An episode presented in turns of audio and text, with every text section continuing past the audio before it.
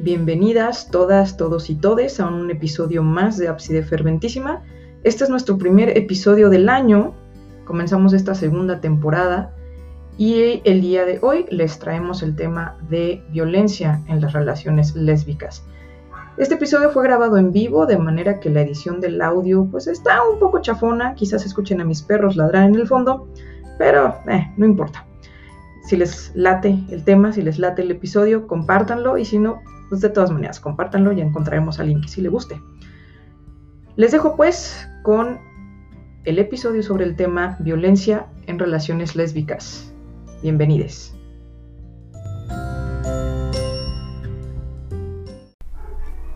Ok, entonces, em, pues revisé por lo menos unas 5 o 6 fuentes, pero resulta que acerca de este tema este tema de la violencia en relaciones erótico-afectivas entre mujeres, pues no hay mucha investigación. Eh, a la fecha es poca la investigación que se ha hecho, son pocos los datos que se tienen al respecto. Eh, y por varias razones, ¿no? Una de ellas, este estereotipo de que la violencia eh, se ejerce mayormente en parejas, entre parejas eh, este, heterosexuales, ¿no? Y mm, también porque en algunos de los estudios que se han hecho, el tema no han sido las mujeres lesbianas, sino parejas eh, no heterosexuales. Entonces también se, incluye por ahí hombres homosexuales y pues, por ahí las, las estadísticas eh, cambian un poquito. Em, en comparación con que si solo nos enfocamos en una población de, pues de mujeres que se eh, involucran erótico afectivamente con otras mujeres, ¿no? Em, voy a estar un poco alternando eh, entre estos dos términos, ¿no? De, lesbianas eh, o mujeres que se relacionan er-, erótico afectivamente con otras, porque em, en estos estudios, pero sobre todo en la encuesta que hice, la población que quise captar no fue precisamente mujeres exclusivamente lesbianas, sino mujeres que se hubieran relacionado con otras mujeres en, una relación erótico-afectiva o incluso en nada más en una cuestión, eh, como decimos por ahí, de, una noche, ¿sí? pero que hayan tenido alguna relación de este tipo con otra mujer, eh, para sondear un poquito qué onda con la violencia en, este tipo de, de, relaciones, ¿no? Entonces, eh, voy a dar un poquito de background, eh, pero antes de eso prometí que iba a saludar a unas personitas.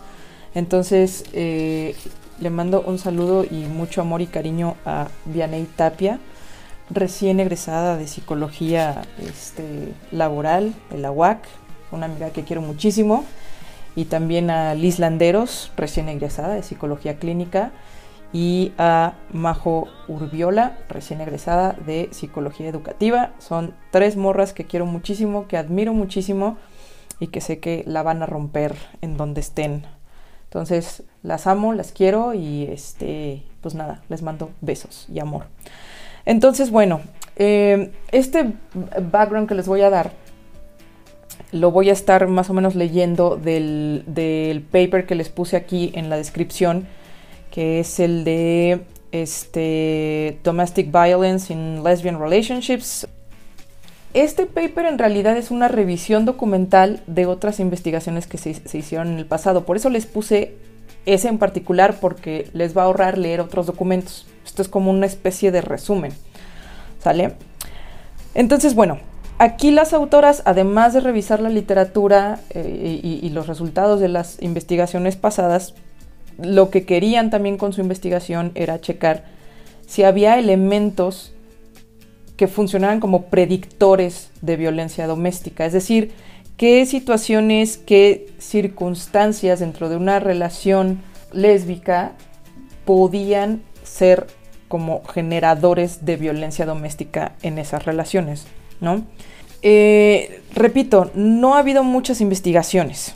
Y las autoras aquí comentan que irónicamente, o sea, de las primeras mujeres en Estados Unidos, porque ya saben que este pedo de, de, mucho de la investigación está, sí está súper sesgado, no es que no haya investigación en México, y, justo otra, la otra referencia que les puse es de una tesis que se hizo recientemente, pero bueno, los estudios pioneros y las investigaciones pioneras y en las que se han basado las investigaciones más recientes eh, se, realizaron en Estados Unidos, ¿no?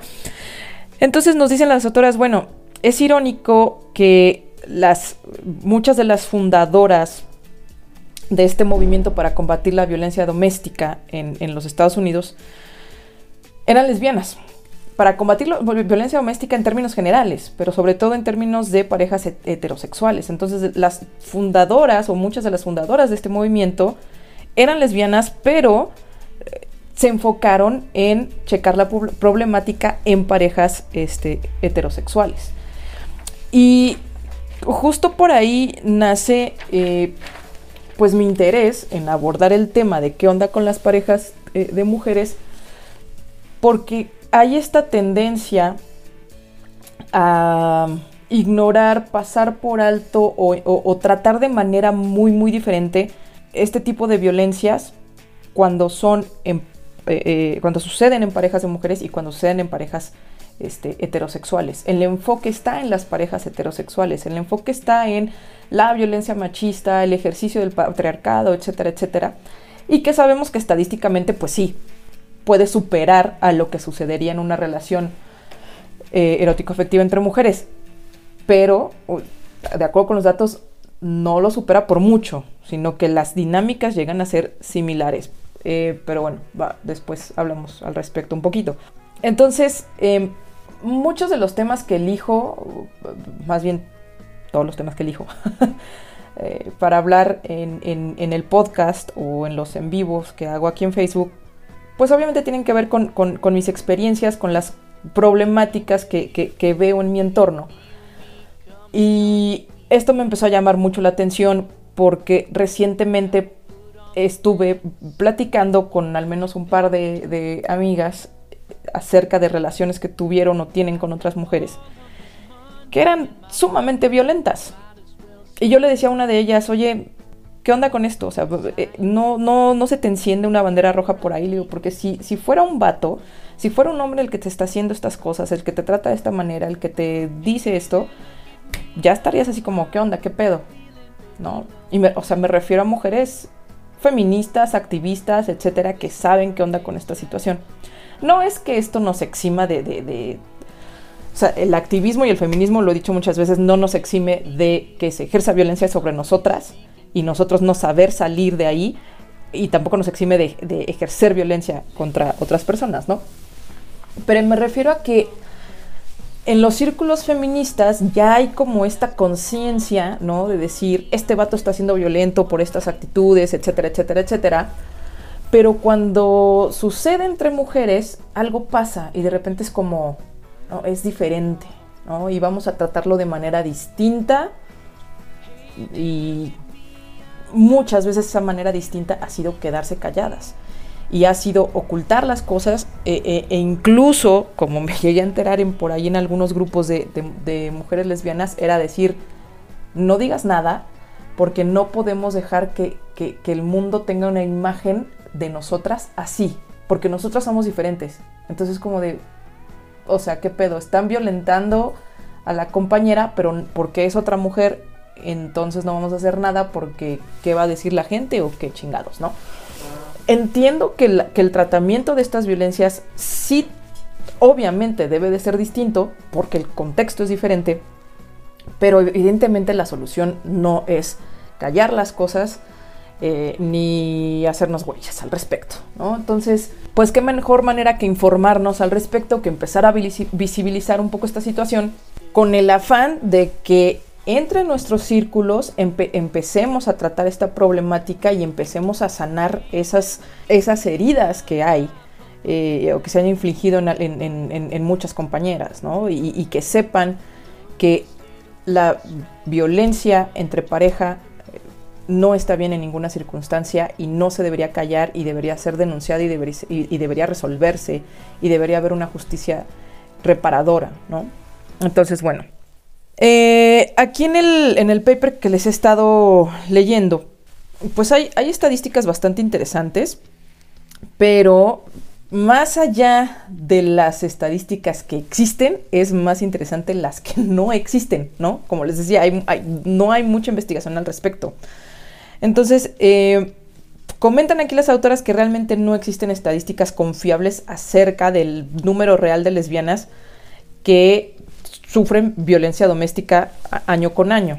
Y también algo que sucede es que en las investigaciones que se han hecho, hay como, no, digamos, no se ponen de acuerdo o no coinciden mucho en cuanto a qué tan común es la violencia doméstica en las relaciones entre mujeres. Entonces, de ahí la importancia de seguir investigando al respecto y obviamente meterle durísimo a la interseccionalidad, ¿no? Porque evidentemente, si estas investigaciones se hacen en Estados Unidos y la mayoría de los sujetos de, estudio, de las mujeres entrevistadas, etcétera, son mujeres blancas de clase media, pues tenemos un, una población súper reducida y resultados muy sesgados al respecto, ¿no? Entonces, hay que revisar este, esta, esta situación.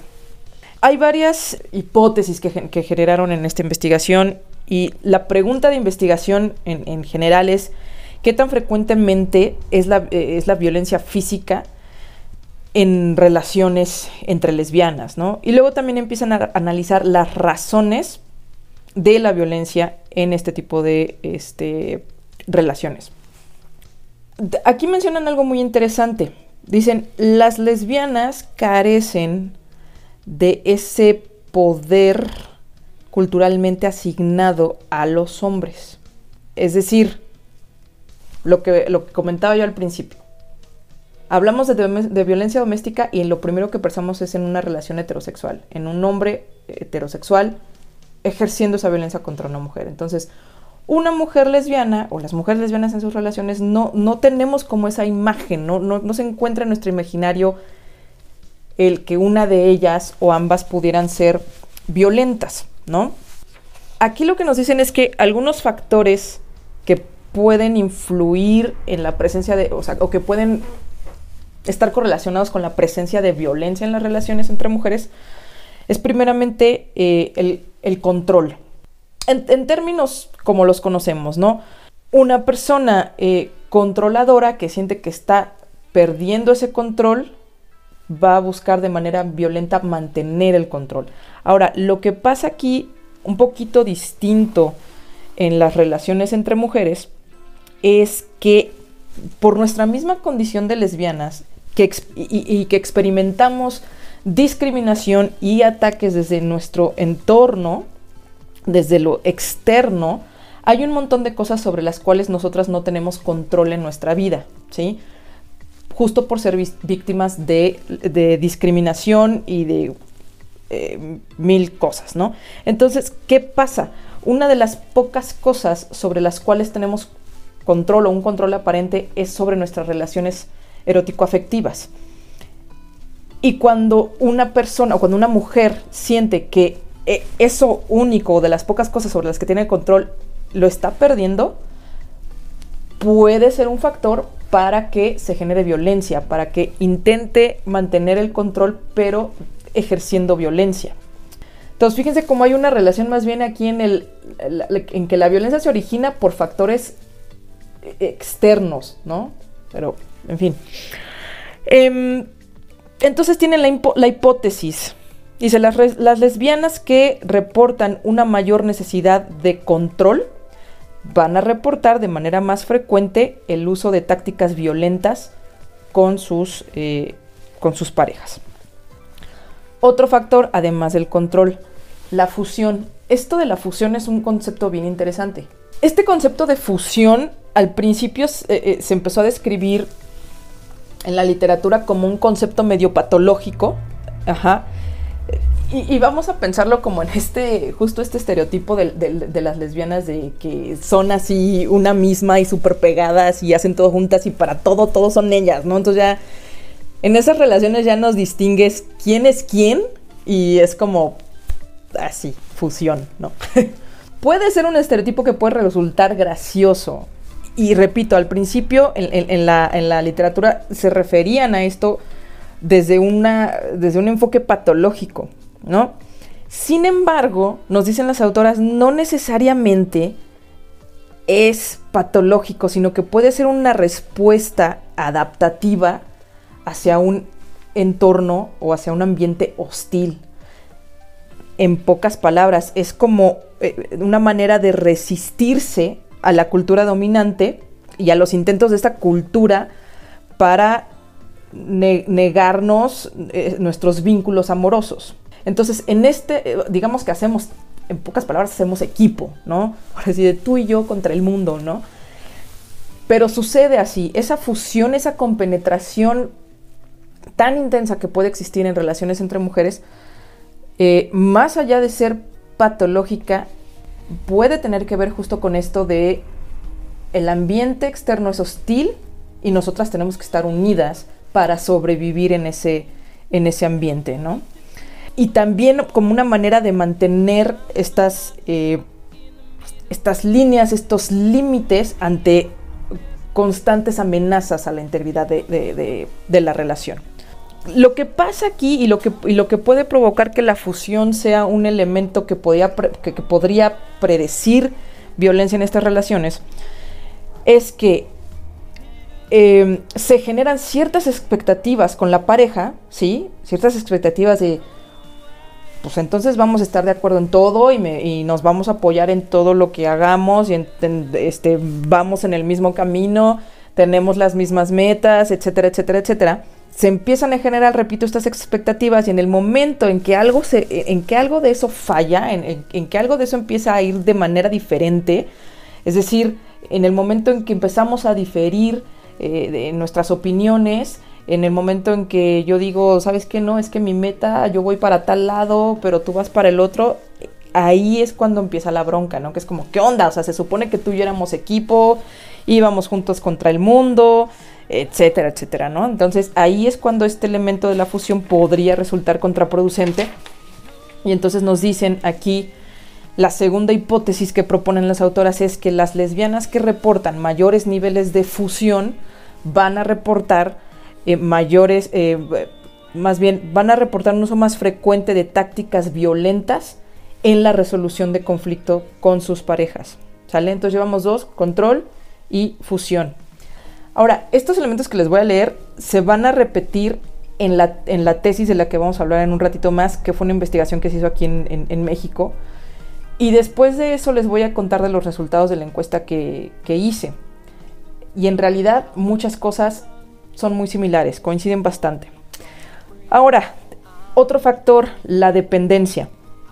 Este, este concepto de la, dependencia también aparece en la, literatura de, de, investigación en parejas heterosexuales.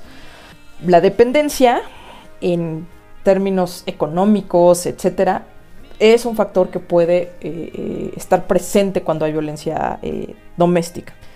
Entonces, este está bien interesante. Dice, se hizo una, encuesta con ciertos ítems, las mujeres iban respondiendo este cuestionario, etc. entonces, dice aquí, la, entre mayor el deseo de, de una de las mujeres en la pareja de lesbianas, entre mayor su deseo de ser independientes y entre mayor la dependencia de sus parejas, era más probable o más frecuente que hubiera eh, violencia dentro de, esa, eh, dentro de esa pareja.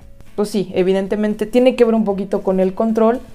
Hay una, una de, las, de las miembros de esta pareja quiere independencia, la otra es dependiente y por ahí se empiezan a romper como esas este, expectativas, ¿no?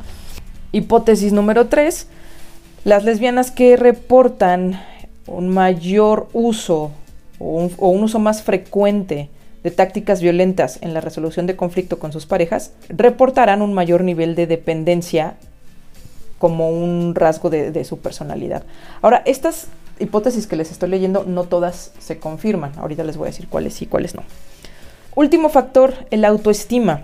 Acá la teoría era una autoestima baja y una autoimagen negativa son características de personas tanto que infligen violencia como que reciben violencia. ¿sí? Entonces, yo persona con broncas de autoestima y de autoimagen, puedo eh, estar en cualquiera de los dos lados. Puedo tanto ser una violentadora o puedo ser una, persona que recibe, que recibe violencia, ¿no?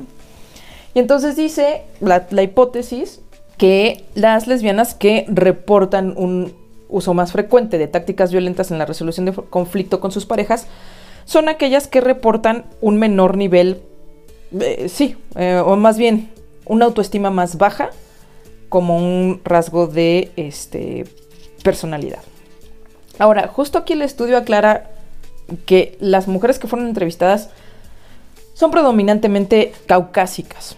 El rango de edad entre 21 y 60 años de edad, ah, está, amplio el rango. Y además dividen el tipo de agresión. Agresión física, tienen aquí, lo, tienen en inglés, pero dice physical aggression y physical violence. ¿Cuál es la diferencia entre physical aggression y physical violence? Eh, agresión física y violencia física. La violencia física es un tipo de agresión, es decir, un nivel más extremo de agresión, este, de agresión física. Entonces, aquí lo interesante es que aproximadamente la mitad de las mujeres entrevistadas, que fueron 284, aproximadamente la, mitad reportaron este, cierto nivel de eh, agresión física en sus relaciones, mientras que las que reportaron agresión física, que es como esta forma extrema de violencia, fue menor la cantidad, lo mismo que niveles de violencia eh, eh, violencia física. Eh, algo que se repite mucho en estas investigaciones es que mm, la, violencia física o las agresiones eh, físicas como muy extremas sí son menos frecuentes en relaciones entre lesbianas que en relaciones heterosexuales. Lo que es más frecuente en relaciones entre mujeres es la violencia psicológica o violencia física pero no tan extrema. Entonces, ¿Cuáles hipótesis fueron confirmadas en este estudio? La primera, es decir, las lesbianas que indicaban una mayor necesidad de control reportaron que había un uso más frecuente de tácticas violentas, eh, tácticas violentas en la resolución de conflicto. La hipótesis número dos también se, también se confirmó, es decir, que las lesbianas que reportaron mayores niveles de fusión también reportaron eh, más frecuencia en el uso de tácticas violentas en la resolución de conflictos. La hipótesis 3, la de las, las de la dependencia, no se confirmó, es decir, aquí eh, en lugar de que hubiera más violencia en una relación en donde existiera mucha dependencia, era al revés. En las relaciones en las que había más independencia, solían reportar violencia con, con mayor frecuencia. Y aquí lo que, lo que piensan las autoras es que tiene que ver con que en una relación donde hay independencia, es decir, donde no hay un asunto de si me voy, me quedo en la calle o me quitan esto o algo pasa, pues era más fácil ejercer violencia porque era, pues si me manda la fregada, pues no hay pedo, ¿no? Entonces, entre más dependientes, eh, reportaban menos violencia, pero se cree que es justo por esta cuestión de que eh, el, costo-beneficio mm, pues no checaba. ahora sí que les salía más caro ser violentas y terminar la relación que llevarla en paz y, seguirle así. Pero en parejas en, que, en las que cada una tenía su independencia, pues era más fácil ejercer violencia. Porque no implicaba demasiada bronca la separación. Y la hipótesis número cuatro, en la que vemos que las personas con rasgos de personalidad de baja autoestima y una autoimagen negativa, es así, se, se confirmó, sí reportaban este, mayor, eh, mayor violencia en las relaciones. Y algo que comentan es que esta cuestión de la baja autoestima estaba más relacionada con la agresión física, es decir, con, con formas extremas de violencia física, que con violencia física, es decir, con la violencia física en general no tan grave. Entonces está como loco esa, esa, situación. En fin, ¿qué otra cosa es interesante checar aquí? Que los tipos de violencia que se ejercen dentro de las relaciones erótico-afectivas entre mujeres, es decir, y con esto me refiero a actos violentos, ¿no? Eh, los tipos de actos violentos que conocemos como la celopatía, la manipulación, este, los empujones, los gritos, los insultos, no difieren tanto en parejas heterosexuales y en parejas de lesbianas. Es decir, encontramos casi lo mismo en los dos lados. Si bien las formas de violencia más extremas, de violencia física más extrema, se encuentran en parejas este, heterosexuales. Les, quiero compartir algo, a ver si me deja este, esta cosa. No, ya no me va a dejar. Quería compartirles la pantalla para que vieran unos resultados de, de la tesis que les comento. Bien, esta tesis la hicieron unas chicas de si no me equivoco, es licenciatura en psicología en, la UNAM. Y la hicieron recientemente, apenas en 2019. Y el título, el título de la tesis es A nosotras también nos pasa violencias al interior de las parejas lésbicas en México. Em, ustedes pueden buscar, hay por ahí un videíto en la web, este, en, Facebook, que se llama, es, eh, es un encuentro que se llamó Es momento de hablar de violencias en parejas lésbicas. Eh, después en los comentarios les pongo el link para el video. Es un video muy largo porque se trata de un evento de varias horas, es, un encuentro como de varias universidades. Y las primeras en exponer son justo este par de chicas mexicanas, ¿no? Pero creo que el encuentro está eh, organizado principalmente por, una universidad en Colombia, porque también hicieron su investigación allá. Y también por ahí tengo un documento que que les puedo pasar al respecto. Si les interesa los documentos que leí y demás, me mandan un inbox y, se los paso. Entonces, aquí lo que comentan estas chicas es bien, es bien interesante. Dice, eh, dicen que la violencia intragénero, es decir, la violencia que sucede en parejas no heterosexuales, entre parejas de hombres homosexuales, de mujeres lesbianas, esta violencia no parece estar legitimada por un sistema ideológico o social, como ocurre con la violencia de género y el patriarcado. Esto es lo que decíamos, sí definitivamente hay una diferencia en un montón de factores que atraviesan la, violencia doméstica en parejas heterosexuales. Y tenemos este, este par, ¿no? Violencia de género, patriarcado. Es esta cuestión cultural, sistemática, histórica. Sí, en, la, en, la, en las parejas del mismo sexo tiene una evidente diferencia en cuestiones culturales, sociales, ideológicas. Pero eso no significa, como decía yo al principio, que la solución sea hacernos pendejos, ¿no? Existe esa violencia y tiene que tratarse con esta visión interseccional, ¿no? Y con esta visión de, género y de y una visión no heteronormada, ¿no?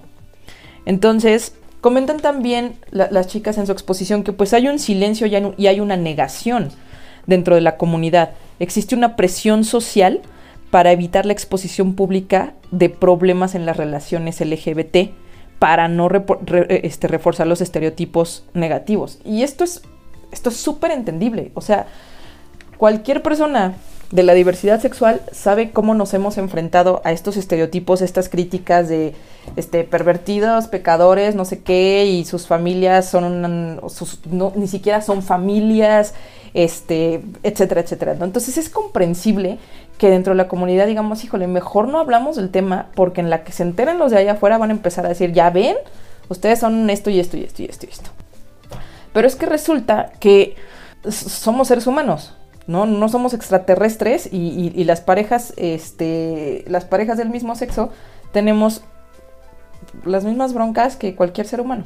Pero entonces existe esta, este miedo quizás a hablar de, la violencia entre parejas no heterosexuales para no reforzar estereotipos negativos que de por sí ya los hay en contra de nuestra, este, de nuestra comunidad, ¿no?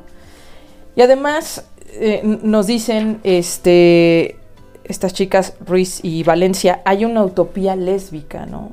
Las lesbianas y o feministas no podemos maltratar, no podemos ejercer, es como estamos vacunadas, a nosotras no nos afecta este pedo. Y cualquiera que haya estado en una colectiva feminista, no me dejará mentir, seguimos reproduciendo los mismos esquemas patriarcales.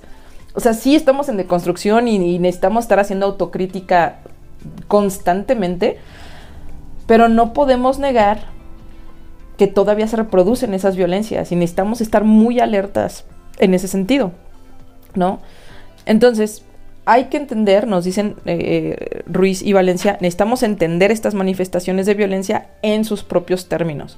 Repito, es bien importante que siga habiendo o, que haya más investigación al respecto, porque si vamos a atender este tema dentro de sus propios términos, pues necesitamos investigar qué carambas está pasando. Ahora, nos dicen también hay una falta de apoyo, es decir, entre lesbianas formamos comunidades relativamente pequeñas. Somos grupitos así de grupitos de lesbianas pequeñas en los que si hay una bronca, pues con quién acudes o a quién le dices, este, aparte tenemos justo esta broma, ¿no? De que mi novia es la ex de tu ex, de la ex de no sé qué, y al final ya todas anduvimos con todas, ¿no? Entonces son comunidades súper cerradas y que cuando hay estas broncas, es como dices, ¿a quién acudo? ¿Con quién voy? ¿A quién le digo? ¿A quién le cuento? Porque pues todas se conocen, ¿no? En esta tesis, las autoras nos mencionan 10 detonadores eh, de violencia en las relaciones de, pareja. Se los voy a mencionar ahorita nada más. Este, 10 detonadores. Y van a escuchar unos que ya, que ya vimos. Desequilibrio de poder, dependencia, fusión, celos, transmisión intergeneracional de violencia, es decir, a mí me violentaron, yo violento, abuso de sustancias, lesbofobia internalizada, estrés de las minorías, es decir, como parte de una minoría ya tenemos de por sí una carga bien cabrona de estrés y eso puede generar que violentemos. Ciclo de vida, salud mental y personalidad, ¿no? Esos son los 10 detonadores que nos, que nos mencionan. Y bueno, Vamos a, unos datos que, surgieron a partir de esta investigación. en serio vale la pena este, checar ese video porque lo explican con mayor claridad. No sé si la tesis esté publicada, no la encontré eh, en línea y por ahí les escribí a las chicas y no me han contestado. Pero en cuanto se publique y yo tenga conocimiento, pues se las rolo. Entrevistaron a 1.285 mujeres lesbianas mexicanas de varios estados de la República.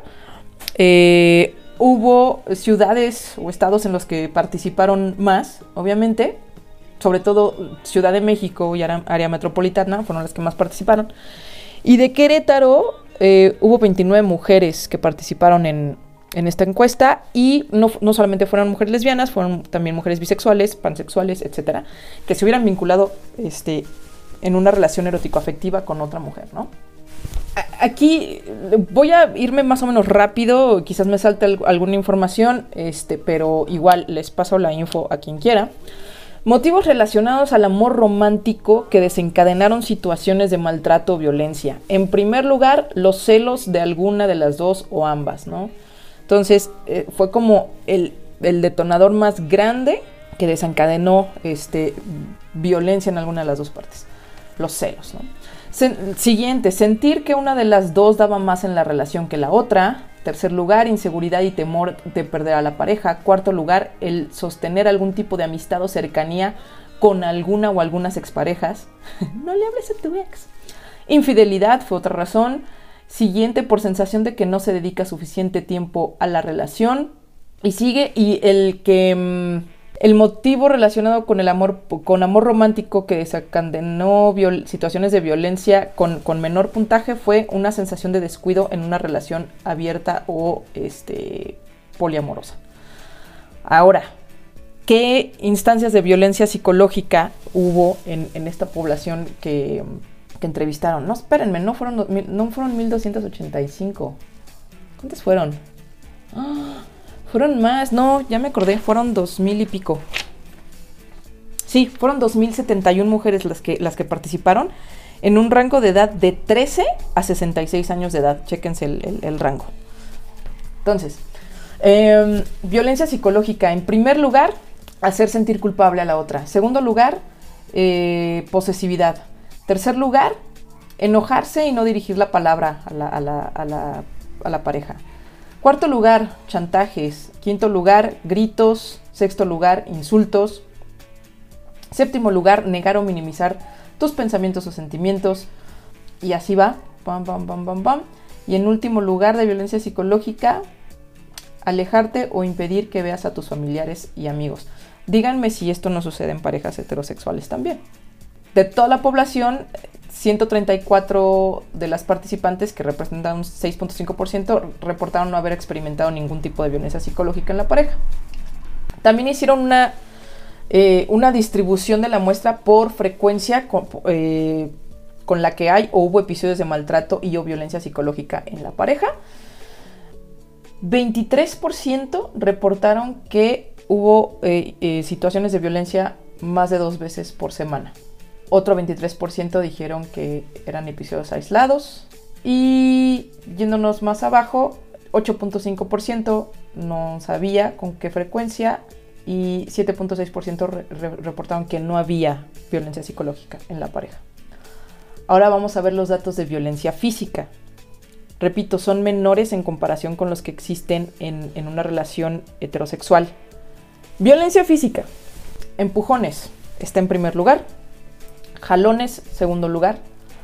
Eh, impedir salir de la casa o habitación, tercer lugar. Hacer como que va a pegarte o aventar algo, cuarto lugar. Quinto lugar, tirar o aplastar objetos de manera amenazante. Sexto, cachetadas. Séptimo, puñetazos. Octavo, jalones de cabello. Noveno, pellizcos. Décimo, mordidas. Eh, décimo primero, golpes sin uso de objetos. Eh, décimo segundo, si no me equivoco, aventarte, aventarle objetos a la persona. Décimo tercero, eh, ahorcar o sofocar. Y por último, patadas. Es una muestra de 2071 mujeres en la que 33.8% o 699 participantes, participantes reportaron haber eh, sufrido de empujones por parte de su pareja. Y luego si nos vamos hasta abajo mm, esto de las patadas, 162 reportaron que, fueron pateadas por sus parejas, 192 reportaron haber sido que, que las ahorcaron o las intentaron ahorcar o sofocar. Cachetadas, 362 mujeres lo reportaron. Puñetazos, 296 personas, 296 mujeres lo reportaron, Más de violencia física, aquí vamos bajando en frecuencia. Eh, golpearte usando objetos, 5.2% o 108 las participantes. Esta, fíjense, agredirte físicamente frente a los hijos o las hijas. 37 personas, 37 mujeres lo reportaron. Aventarte de las escaleras, 25 mujeres padecieron esto con su pareja mujer. Quemarte con cigarrillo, 19 mujeres. Apuntarte con un arma, 17 mujeres. Apuñalarte, 7 mujeres. Dispararte, 4 mujeres. A lo mejor decimos, bueno, fueron bien poquitas. No debería ser ninguna, ¿están de acuerdo? Eh, cuando, cuando hablamos de violencia de género, cuando hablamos de violencia contra, contra nosotras, contra las mujeres, violencia ejercida sobre todo por varones, decimos no debería haber ni una sola instancia. Aquí tampoco. En parejas de lesbianas tampoco debería existir este tipo de violencia y, este tipo de situaciones.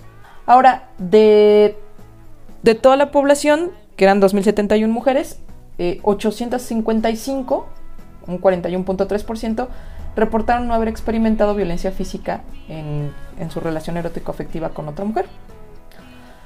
Ahora viene otro dato interesante. Violencia sexual.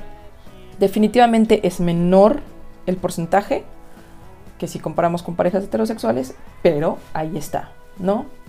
Me voy al, último dato que les he estado dando. 1.421 de las participantes, es decir, 68.6%, más de la mitad, reportaron no haber experimentado violencia sexual en la pareja lésbica. Pero vamos a ver quiénes sí experimentaron violencia sexual. Condicionarte las relaciones sexuales está en primer lugar, 14.8%, 307 eh, participantes. Forzarte a tener sexo, 12.8%, 265 participantes. Forzarte a comportamientos sexuales que no te gustan, 7.9%, 163 participantes. Ya no les voy a dar ahorita los porcentajes, pero sigue hacia abajo. Humillarte durante las relaciones sexuales, forzarte a comportamientos sexuales en público, arañarte o pegarte en senos o genitales, amenazarte con postear fotos o videos tuyos con contenido sexual, forzarte a ver material pornográfico con fines sexuales, forzarte a tener relaciones sexuales con otra, con otras con otra persona.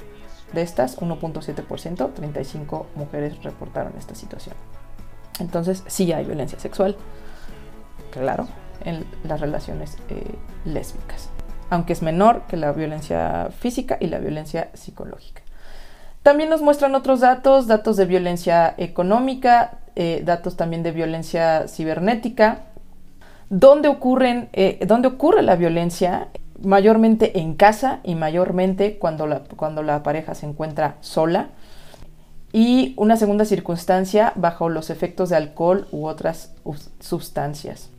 También analizaron eh, las tesistas los efectos en la salud psicoemocional, los efectos relacionales, efectos en el ámbito escolar y laboral, efectos en la salud física. Por aquí tenemos algunos eh, algunas ocurrencias menores, pero que es, importante como señalar. Por ejemplo, 64 eh, mujeres reportaron cortes, quemaduras o pérdida de dientes.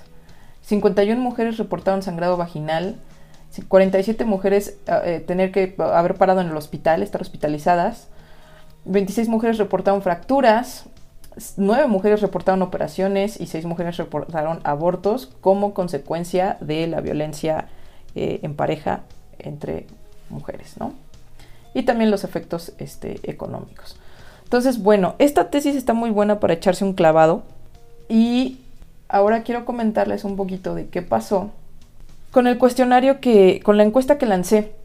Fue una encuesta sencilla, en la que quise incluir elementos de violencia psicológica, violencia física y sexual, este, y también por ahí unos datos demográficos. No obtuvo muchas respuestas, pero nos da un panorama que es muy similar a, a las investigaciones que, he estado leyendo. ¿no? Fueron 76 respuestas eh, de mujeres mexicanas. La mayor parte de estas mujeres, eh, bueno, en términos estadísticos. Son mujeres de 26 años, pero hay un, el, rango es de entre 19 y 45 años. Es el rango de, edad. La mayoría de estas mujeres, eh, su último grado de estudios es licenciatura. Tenemos por ahí también algunas mujeres ya con posgrado, algunas pocas solamente con secundaria terminada y algunas otras pocas con eh, preparatoria o, vocacional terminada. ¿no? Me salto un poquito los datos demográficos, pero eh, nada más para no dejar, em, tenemos tres mujeres que se identifican o que son afrodescendientes y diez mujeres que son descendientes de un pueblo originario. Y además tenemos ocho mujeres que son madres y más de la mitad de las que respondieron a la encuesta eh, están solteras. En cuanto a orientación sexual, más de la mitad, 55.3% son mujeres bisexuales, 35.5% son mujeres lesbianas y 9.2% marcaron la opción de otra orientación sexual. Ahora, les hice una pregunta previa a, los ítems sobre violencia que dice, ¿consideras que has sufrido algún tipo de violencia en una o varias de tus relaciones con mujeres? 47.4% pues, eh, respondieron que sí, que sí consideran haber sufrido violencia. 25, perdón, 32.9% dijeron que no y 19.7% dijeron que no estaban seguras. Ahora, vámonos con la primera lista de experiencias, que es donde puse sobre todo violencia psicológica. Eh, el ítem que tiene mayor ocurrencia, 50% lo marcaron, es eh, mi pareja me ha dicho cosas con intención de lastimarme pueden ser una diversidad de cosas, pero eh, y quizás podría haber ahí algo de subjetividad en cuanto a cómo interpretamos lo que dice nuestra pareja, pero eh, pues en este sentido de, de, de, saber, híjole, esto que me dijo sabe que por ahí me, me, me, me da, ¿no? Y me duele. 40% de las encuestadas dijeron que han dejado de hablar con ciertas personas para no tener broncas con su pareja. 35.5% dicen que su pareja se molesta si sale con sus amistades o familiares eh, a solas, es decir, sin, la pareja, ¿no? 28.9% mi pareja ha arrojado, roto, golpeado o destruido objetos cerca de mí en, las discusiones. que puede ser una cosa bastante amenazante, aunque no te lo avienten a ti, que lo avienten a otro lado que rompan algo o algo así, es como de, güey, qué pedo, ¿no? 27.6% mi pareja se ha burlado de mi apariencia. Tenemos otra acá, 25% mi pareja se ha referido a mí con insultos. 15.8% mi pareja ha amenazado con golpearme o con aventarme algún objeto. 19%, 19.7% mi pareja me ha humillado en frente de familiares o amigos. 17.1% mi pareja me ha humillado eh, en frente de personas eh, extrañas. 19.7% mi pareja ha usado lenguaje corporal amenazante. Y el 32.9% marcaron que no ha sufrido ninguna de estas experiencias. Eso en cuanto a violencia psicológica. En cuanto a violencia física o sexual, las más representativas, aquí es importante notar que, que, la mitad de las, encuestadas declararon no haber padecido ningún tipo de violencia de, las que se ponen aquí. De nuevo vemos esta diferencia, ¿no? Es, más recurrente la violencia psicológica que la física o la sexual en, parejas de lesbianas. La más recurrente, 32.9%, mi pareja me ha besado cuando yo no quería, o sea, besos a la fuerza. 22.4% eh, mi pareja ha tocado mis pechos o genitales cuando yo no quería. Mi pareja me ha agarrado de una forma en que me ha lastimado. 15.8%. Eh, mi pareja me ha aventado o empujado, 15.8% también. Mi pareja me ha arrojado algún objeto, 10.5%. Vemos cómo son, menores, eh, son menores estos porcentajes. Mi pareja me ha golpeado con la mano abierta, 13.2%. Mi pareja ha tenido relaciones sexuales conmigo cuando yo no quería, 6.6%. Aquí sí hay presencia. Mi pareja ha sido violenta físicamente, mi pareja ha intentado ahorcarme o sofocarme, 3.9%. Mi pareja me ha apuntado con un arma de fuego, 1.3%. Mi pareja me ha amenazado con un arma punzocortante, 2.6%. Y mi, pareja me ha disparado o herido con un arma punzocortante, 1.3%. Entonces, la violencia, ahí está. Ahora, puse por aquí otra preguntita. Dice, creo que la violencia dentro de la pareja ocurre con mayor frecuencia en parejas heterosexuales que en parejas de mujeres. Más de la mitad, 53.9% respondieron que sí creen eso. Que la violencia dentro de pareja o la violencia doméstica ocurre más frecuentemente en parejas heterosexuales que en parejas de mujeres. Y 46.1% dijeron que no. Lo interesante es que según los estudios que hay hasta ahorita, no hay mucha diferencia en términos de violencia doméstica en general. Sí hay diferencia en los tipos de violencia, pero en términos de la existencia de violencia doméstica, los números entre parejas heteros y lesbianas y gays y de personas no, heterosexuales andan por lo mismo, andan más o menos en lo mismo. Tipos de violencia es otra cosa. Creo que la situación de violencia entre mujeres debe tratarse con discreción. 89.5% considera que no, 10.5% considera que sí, que debe ser tratada con discreción. Entonces, repito, mi interés en, abordar este asunto es justo que no podemos invisibilizar eh, la violencia, no podemos dejar pasar estas cosas simplemente porque no queremos darle una mala imagen a la comunidad o qué sé yo. Porque al final del día lo que pasa es que empezamos a normalizar la violencia dentro de nuestras relaciones y nos es más difícil salir de ellas. Si no hay esa confianza, si no hay esa visibilidad de que yo pueda hablar y decir, oigan, está pasando dentro, esto dentro de mi relación, o si no puedo yo ver esos datos y decir, ah, caray, eso es violencia y eso es violencia y eso es violencia, es mucho más difícil que yo pueda salir de una relación conflictiva, de una relación violenta. Y es lo que hacemos con las mujeres eh, en relaciones heterosexuales, sí o no. Visibilizar la violencia, decirles, morras, amiga, date cuenta. Bueno, lesbiana, date cuenta. También es lo mismo acá adentro. No podemos eh, obviar que existe un problema. Y si vamos a hacer trabajo dentro de nuestra comunidad, también tiene que incluir prevención de la violencia. Dentro de sus propios términos, y considerando las características de la comunidad con la que estamos trabajando, por supuesto, pero también proporcionando estos espacios de confianza en los que independientemente de si fulanita y fulanita se conocen porque somos como tres lesbianas en el pueblo, No hay pedo, no vamos a tolerar la violencia de ninguna. Y tenemos que apoyarnos en ese sentido, ¿no? Eh, dejé un espacio en esta encuesta para que agregaran, agregaran algunas reflexiones. Ponen aquí, se debe eliminar la idea de que por ambas ser mujeres hay menos violencia o no hay violencia machista. En mi experiencia, las relaciones con hombres o mujeres han sido muy similares. Muchas veces creemos que la violencia solo se manifiesta en golpes o agresiones físicas, sin embargo, también se presenta con palabras o movimientos corporales y en lo personal se ha presentado más en hombres que con mujeres, principalmente en lo sexual, cuando es difícil que comprendan el significado de un no. Otra, por vergüenza no decimos nada. Otra, hay muchas mujeres lesbianas sumamente violentas que vulneran a muchas otras mujeres y hay poca exploración del tema.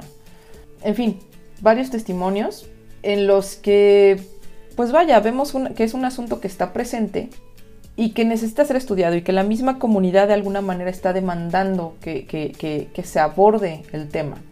Y no sé, creo que eh, cada, cada una de nosotras puede hacer algo desde su trinchera, ¿no? Desde empezar a visibilizar la situación hasta si estamos en la academia hacer investigación al respecto, si estamos en colectivas, eh, sobre todo de mujeres lesbianas, hablarlo, checar qué está pasando y de nuevo, no callarnos, no, no tolerar este tipo de situaciones. Dice el islanderos, tal vez el cegarnos ante esta violencia es porque pensamos que las mujeres somos pasivas y no generadoras de violencia y se entra en el estigma de que si hay una relación pasiva-pasiva, sería una anulación de la violencia. Pues claro, ¿no? Es lo que decíamos de esta utopía lésbica o utopía feminista. Las mujeres no podemos ser violentas y es caer otra vez en el estereotipo, ¿no? Esos estereotipos que hemos querido tumbar también tienen que ver con el que nosotras somos santas, puras, incapaces de maldad, cuando no es cierto, ¿no?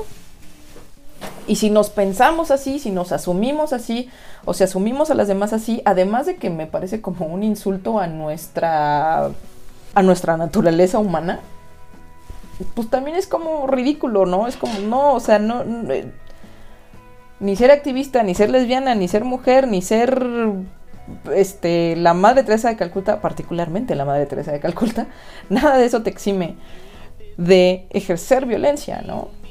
evidentemente eh, sí, sí hay una diferencia en cuanto a ser una persona violenta que constantemente ejerce violencia contra, contra su pareja o contra sus personas cercanas y ser una persona humana, una persona humana, este, que ha tenido actitudes violentas en determinados momentos. No que esté bien, evidentemente, pero sí me parece que también es un poco ingenuo pensar que nunca en la vida, jamás, hemos ejercido ningún tipo de violencia contra absolutamente nadie. Entonces, quizás empezar por ahí, en retrospectiva, ¿qué violencias he ejercido yo? Y han sido momentos de violencia por X o Y circunstancias. Me disculpé, resarcí el daño o, algo, o, o soy una persona violenta de manera constante. Lo mismo, mi pareja ha tenido actitudes violentas, aisladas, eh, se disculpó, eh, hubo, una reparación del daño, lo hablamos, este, sanamos la relación o hay una violencia constante, ¿no? Es bien importante revisar eso.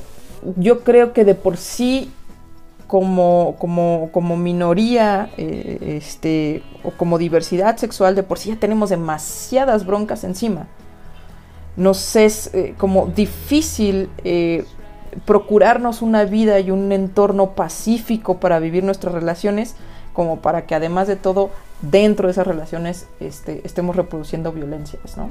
Dice aquí otra de las, eh, de las encuestadas, creo que la presencia del feminismo es muy frecuente en lesbianas o en mujeres no heterosexuales lo que ha llevado a la reflexión a más de una sobre sus conductas agresivas aprendidas del heteropatriarcado no impidiendo que haya introducido otro tipo de problemas. Por eso y solo por eso creo que es más frecuente la violencia en parejas heterosexuales, además de las pocas estadísticas verídicas que podríamos encontrar en la comparación a la escala que se supone la población hetero de la erótico afectiva entre mujeres. Sí, o sea, toca, toca varios puntos importantes, pero de nuevo, ¿no? Luego muy deconstruidas y muy feministas, pero andamos ahí con las, con las mismas cosas repito, de la, de la poca investigación que hay, las estadísticas nos dicen prácticamente hay la misma posibilidad de que en mi casa de dos mujeres lesbianas haya violencia que en la de al lado de la pareja heterosexual. El tipo de violencia es lo que es distinto. Entonces ahí se van. Entonces ahí sí no, no tiene que ver. No, no, no atraviesan, volvemos a lo mismo, no las violencias que se ejercen en parejas intragénero no son atravesadas como por estas cuestiones culturales y sociológicas que tienen que ver con el patriarcado y la violencia de género en sí. Son otras cosas, pero de nuevo, hace falta investigar, hace falta estudiarlo, ¿no? Este, amigas psicólogas que me están escuchando, porfa, denle. Y fíjense, tenemos una compañera trans, dice, soy una mujer trans. Creo que esto es importante ya que muchas violencias se intersectan. Sí, por supuesto.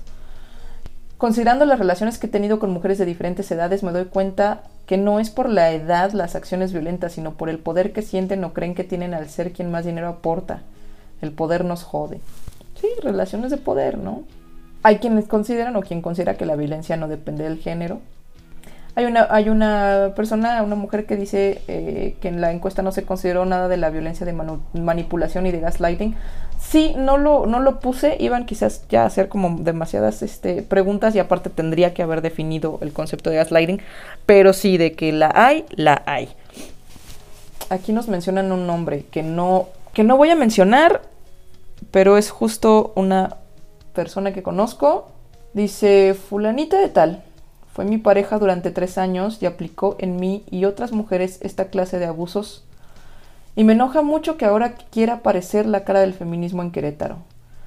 Nunca hice nada porque estaba muy metida en el ciclo de violencia y negación e incluso yo participé en actos de abuso de los cuales me arrepiento por la naturaleza de esta relación. Cuando por fin terminé esta relación, me interné en una clínica especializada en abuso de sustancias y desde entonces he tenido asesorías que me han ayudado a rehabilitarme y sanar. Un consejo. Si una compa llega y te dice aguas con esta morra porque tiene este historial, hazle caso. No te lo dicen de gratis. Y el feminismo no es un no sé cómo decirlo, pero volverte feminista no es un acto expiatorio o de redención o de que te... ¿Se acuerdan la burla que le hacemos eh, que le hacemos a, Morena al, principio de que no manches, ya como López Obrador es presidente y como es López Obrador, ahora no importa porque todos esos priistas o toda esa bola de corruptos que ahora ya trabajan con él ya están libres de pecado. Es lo mismo, el feminismo no trabaja de, de esa manera. El feminismo no borra tus violencias ni nada de que ya me asumo feminista desde hace tres meses y entonces ya cambié. No. Cuando una persona ha ejercido violencia contra varias parejas de manera constante, hay un, hay un historial ahí, no es tan sencillo, no es simplemente de, ah, ya soy feminista y estoy leyendo a Butler y estoy acá con las compas de tal colectiva y salí a marchar y me saqué una foto con el graffiti. Eso no es el trabajo terapéutico que esta persona tendría que estar llevando para dejar de ser violenta. Entonces, dejemos de pensar en el feminismo como esta cosa mágica que, nos salva y nos limpia de todo pecado y ya no, ya no pasó nada, ya todos estamos chidas y... No, güey, o sea, está como bien cabrón pensar en eso, ¿no? Es como las... Es como los cristianos, ah, ¿no? Que no, ya soy cristiano, entonces ya no pasa nada, ya Dios me me salvó, me quitó todo el pecado y ya soy buenito y, ya, y es como puta, güey, o sea, sueltan la responsabilidad bien a gusto. Pero en el fondo siguen siendo las mismas personas porque no han atacado el problema de raíz. Lo que menos deberíamos estar haciendo en los círculos feministas y en los círculos de, de lesbianas es solapar estas situaciones y callarnos estas situaciones. Y es que también esa es una bronca, o sea, nosotros nos enteramos por el chisme, ¿no? Porque, híjole, yo conozco a fulanita y fíjate que esto y fíjate que... Pero no hay una confrontación directa. Y me incluyo, ¿no? No es, como, no es fácil parártele enfrente a una marra y decirle, güey, yo sé que eres una violenta y has ejercido estas violentas y con todo el amor de morra y de feministas que somos, te pido que por favor asumas tu responsabilidad, dejes de violentar y busques sanar aquellas cosas que te están haciendo ser violentas. Es muy complicado, definitivamente sí que lo es. Pero entonces también tenemos que estar conscientes y estar alertas de cuáles son estas situaciones de violencia y pedir ayuda y, no dejarnos. Entonces es, un, es un tema complicado y es un tema amplio Pero pues tenemos que echarle, echarle chamba a esto, porque si no, las cosas se pueden poner definitivamente este, peor, ¿no? En fin, eh, dice un último comentario, estaría cool saber el resultado final del estudio, porque creo que en las relaciones homosexuales se vive mucha violencia y no se dice, o se cree que es normal la manera de llevarse, pues es así como cura, como padre, ¿no? Pasivo-agresiva y no se nos hace mucho hincapié a las personas gay acerca de que también se puede sufrir en una relación homoparental. ¿Saben qué he pensado también? Justo por esta cuestión de la discriminación que sufrimos, es que nos puede resultar igual o más difícil que a una pareja heterosexual pedir ayuda o darnos cuenta de que estamos en una relación violenta porque nadie nos enseñó a relacionarnos. Son muy raros los casos de personas de la, diversidad sexual que desde el principio tuvieron una relación buena con, sus padres y o madres en donde se desenvolvieron de manera natural en decir, este, ah, por cierto, soy gay, ah, pues chido, no hay pedo, ay, fíjate que mamá, es que ahora tengo novia y tengo problemas con ella y la mamá la aconseja, ¿sí me entienden? Como esta cuestión normal que quizás no todas, más bien no todas, pero en, en personas heterosexuales se da un poquito más frecuente esta cuestión de la consejería, con, la familia, con, tus personas cercanas, de que te digan, güey, ¿qué pedo con tu relación, no? Pero entre personas de la diversidad sexual, ¿dónde encontramos ese apoyo, esa ayuda, esa guía? Sobre todo cuando estamos jóvenes, cuando, eh, cuando somos adolescentes y empezamos a experimentar, empezamos a, a, foguearnos en, las relaciones erótico-afectivas, si de por sí las mamás y los papás es como ni te saben decir qué pedo de, de oye, educación sexual o este morrito te está celando mucho, mi hija, o qué sé yo, pues menos en una familia en la que son homofóbicos, lesbofóbicos, bifóbicos, etcétera, y no quieren saber absolutamente nada de con quién te relacionas. Entonces tú pasas por todas tus relaciones hacia lo bestia y a ver quién te ayuda y a ver con quién lloras y a ver quién te aconseja. Entonces, esta situación de aislamiento pues también nos afecta bien cañón y lo menos que podemos hacer es apoyarnos entre nosotras, entre nosotres. Y quizás las generaciones que ya estamos un poquito más adelantadas, eh, eh, tirar paro con las generaciones de, de, morrites queers que vienen, porque son un montón y afortunadamente están saliendo del closet con mayor facilidad y están expresándose con mayor facilidad, pero igual van a necesitar esas guías para saber relacionarse de manera sana con otras personas, ¿no? Eso es lo que les quería comentar eh, hoy. Y, en este episodio del, podcast, les repito, esto quedará grabado como podcast. Lo voy a editar para que espero que no quede tan larguísimo. y pues nada, si tienen comentarios, váyanlos dejando. Ya los iré contestando yo. Si quieren la bibliografía que les puse ahí y, otras cositas, mándenme inbox y se las paso. Y gracias, gracias por, por conectarse, por escuchar. Sobre todo si se aventaron toda la hora y pico que, que ya duró este pedo, ¿no? Bien, pues nada, cuídense y cuéntenselo a la lesbiana que más confianza le tengan. No, no invisibilicemos este, la, la, violencia, ¿no? Y no la toleremos y no la solapemos, por favor. ¿Sale? Este, cuídense, feliz año.